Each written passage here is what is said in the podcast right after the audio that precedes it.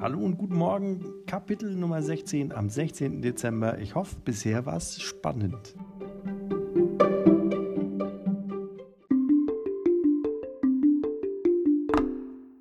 Sechzehnter Dezember. Soja will nach Indien. Und so wie es aussieht, ist das nur einen Katzensprung entfernt.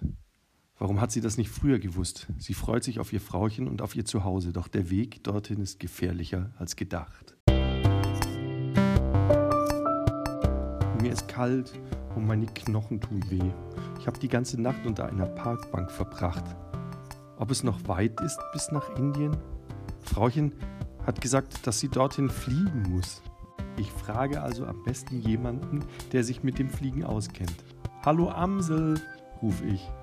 Der schwarze Vogel beäugt mich misstrauisch. Ich will dich nicht fressen, rufe ich schnell.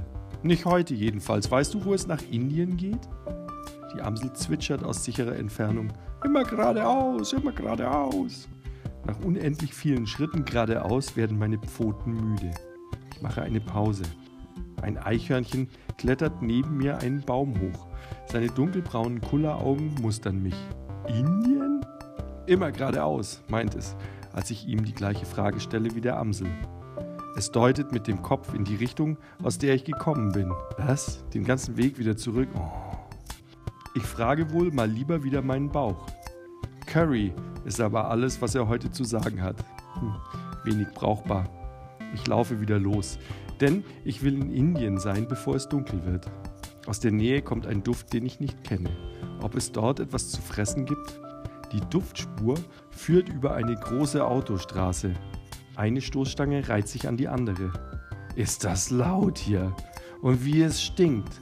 Aber ich muss darüber, denn zwischen zwei Autos habe ich gesehen, dass auf der anderen Seite ein riesiger grauer Elefant steht.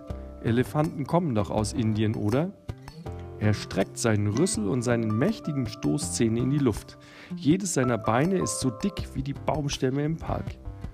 Eine Tür neben ihm geht auf. Ein junges Menschenpaar kommt heraus mit einer weißen Plastiktüte. Ist da was zum Fressen drin? Curry Palace steht auf der Tüte. Curry. Hat mich mein Bauch doch wieder richtig geführt. Wenn das wahr ist, dann würde das bedeuten, dass ich gleich mein Frauchen wiedersehe. Ich will schon über die Straße springen, da höre ich eine vertraute Stimme. Soja, du lebst! Es ist Bruno, er keucht. Natürlich lebe ich, sage ich schnippisch. Ich habe unseren Streit noch nicht vergessen.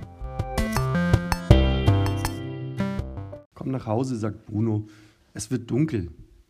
Indien ist mein Zuhause, sage ich hoch erhobenen Hauptes und mache einen Schritt auf die Straße. Im selben Moment quietschen Reifen, eine Ladung Schneematsch fliegt mir um die Ohren, dann ist alles still.